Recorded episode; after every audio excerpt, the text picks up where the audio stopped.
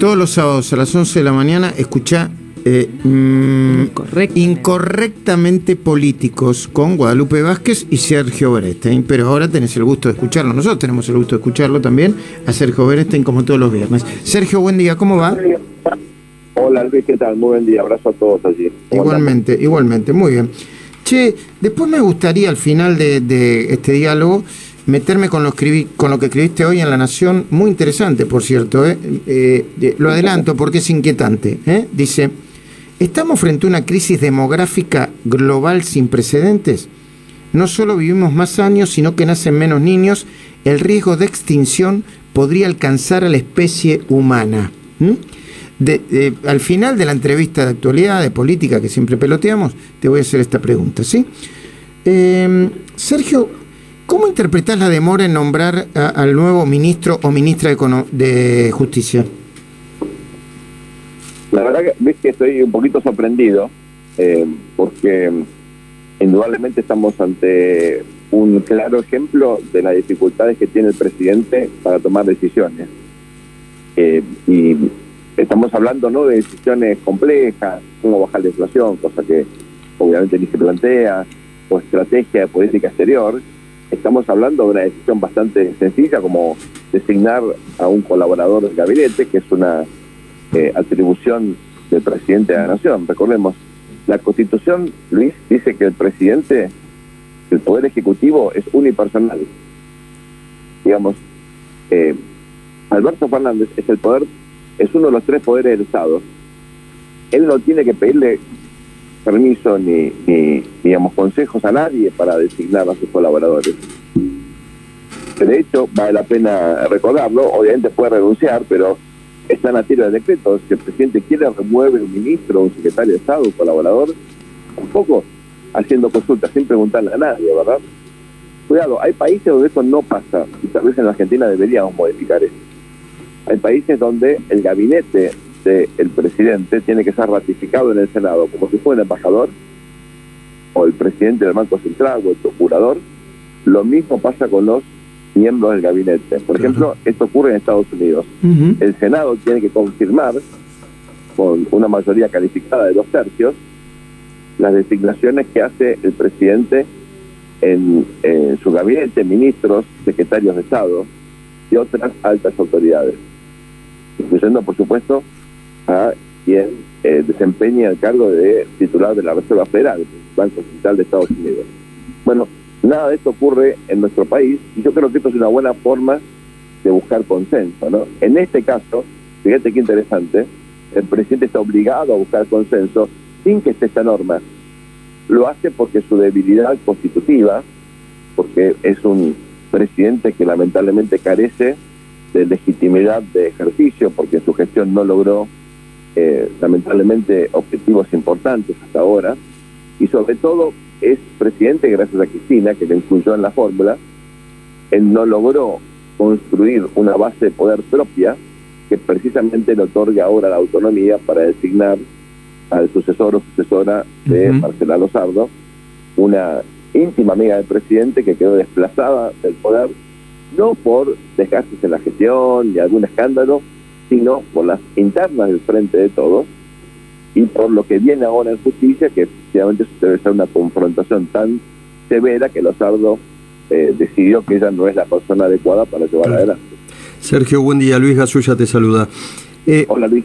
Uno de los temas seguramente que definirá la elección es la economía. Ayer se conoció el índice de la inflación, pero en materia internacional y económico, eh, da la sensación, según lo que dicen los principales matutinos en el día de hoy, que la Argentina no va a tener un acuerdo con el Fondo Monetario Internacional antes de las elecciones. ¿Cuál es tu mirada al respecto? ¿Es adrede? ¿Cristina no quiere un acuerdo con el fondo?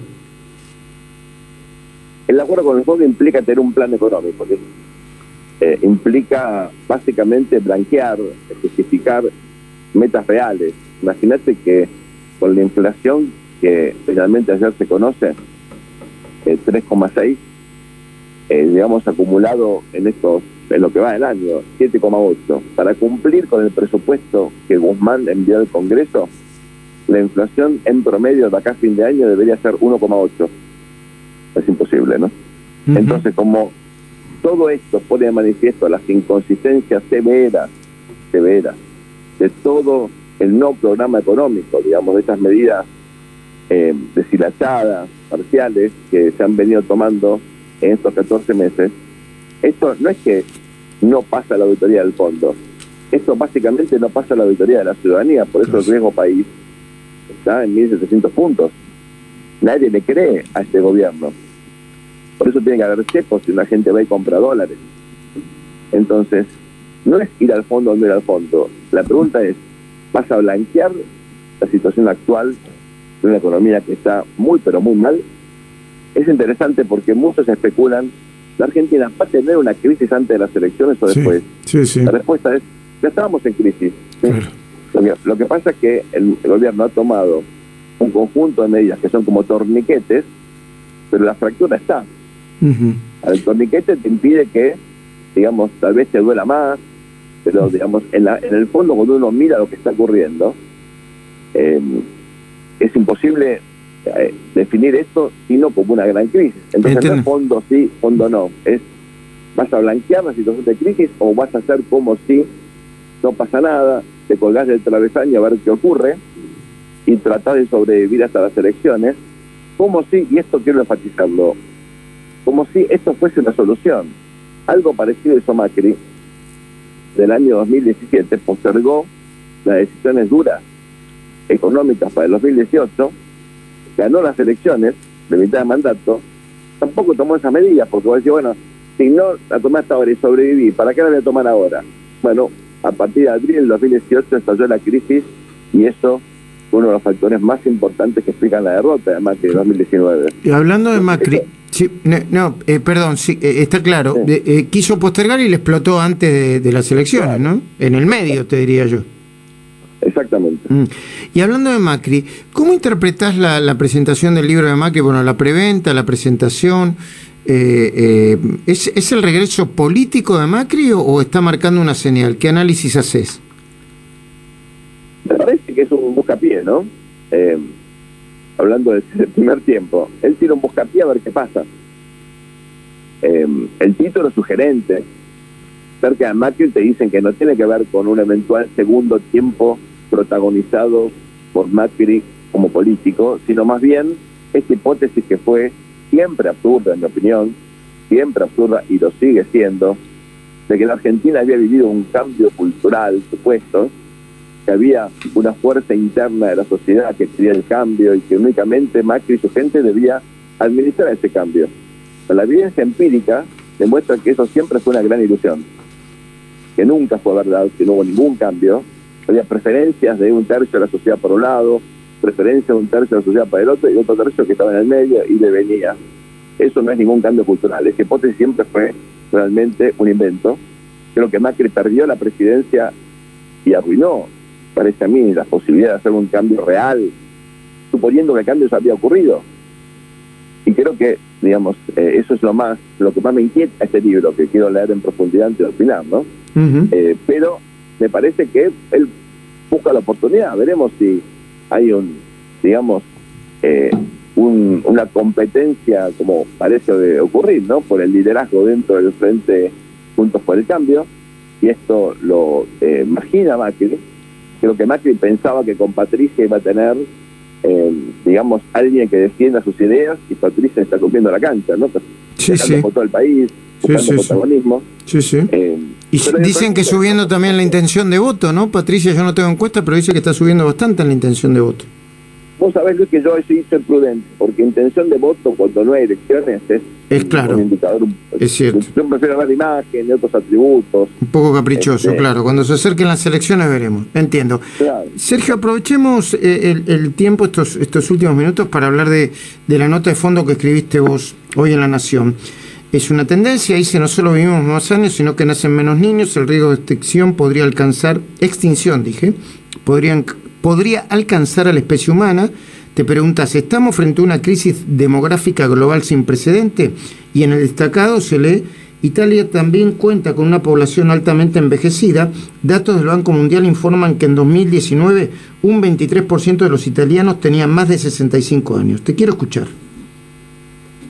Mira, Luis, en general nosotros estamos obsesionados por el corto plazo, ¿no? Pero eh, yo creo que tenemos que también mirar grandes tendencias para, por lo menos, eh, tener alguna idea de hacia dónde va el mundo.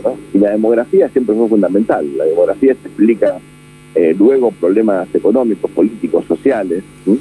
Los cambios demográficos son eh, elementales para luego entender qué ocurre en otras dimensiones de la vida pública y privada del género humano. ¿no? Entonces, me puse a estudiar esto ya hace un tiempito, porque yo crecí, digamos, como individuo y como intelectual con otra hipótesis, con la hipótesis de que en el mundo iba a haber un problema de sobrepoblación, que era lo que había eh, la conclusión a la cual había llevado, llevado una institución llamada Club de Roma, que había publicado un informe muy importante en el año 72, donde decía, a este ritmo en Asia, África, América Latina nos quedamos sin alimentos, esto va a generar una hambruna generalizada, eh, y ese era el principal problema, a punto tal que mucha gente justificaba medidas de restricción, eh, incluso, por ejemplo, en China, ¿no? Que, que las familias tuvieran un hijo nada más, para evitar justamente estas grandes crisis. ¿Y ahora cuál sería el peligro? Bueno, exactamente el contrario. Resulta que ahora, gracias a la medicina, a que nos cuidamos más, nos alimentamos mejor, estamos viviendo cada vez más, hay un, digamos, por suerte, ¿no? Se está alargando la esperanza de vida. Hay un libro muy bueno de Sebastián Campanario que se llama Revolución Senior, todo esto implica cambios fundamentales. Cuando yo era chico, un señor de 60 años era un señor muy grande. Bueno, yo estoy a punto de cumplir 60 años en un par de años. Eh, y, entonces, y, te has hecho un pendex. Hecho, bueno, o eso creo yo, digamos. Empecé el artículo con una frase, profesor mío de estadística, que te dijo, joven es todo aquel que tiene edad de uno o menos. este, porque uno va creciendo y va sintiendo que no, es tan viejo como antes, ¿no? Sí, sí. Eh, bueno, y lo que está pasando también, es muy importante, que no solamente vivimos más, sino que están naciendo menos chicos. Ah. Esto pasa porque antes las familias que vivían en entornos rurales tenían más chicos porque trabajaban en el campo, ¿no?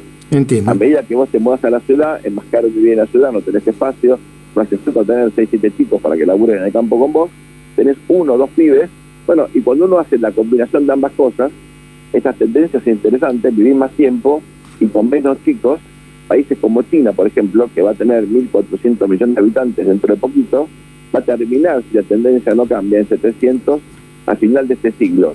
Entonces, ¿y esto por qué me importa? Bueno, ¿a quién le vas a vender la soja, por ejemplo, el trigo, Exactamente. Eh, la carne. Exactamente. Es para hablar largo y tendido, ¿eh? Lo, lo, planteaste bien, lo desarrollaste bien, es para hablar largo y tendido. Yo me voy a leer el artículo de fondo, no alcancé a leerlo completo, tuyo en La Nación eh, eh, este fin de semana. Estamos frente a una crisis demográfica global sin precedente. Gracias, Sergio. Te mando un abrazo grande y que el domingo gane el más mejor o que gane River en el orden inverso, digamos, gana River y si no, el más mejor. Te mando un abrazo. un abrazo grande, saludos a todos.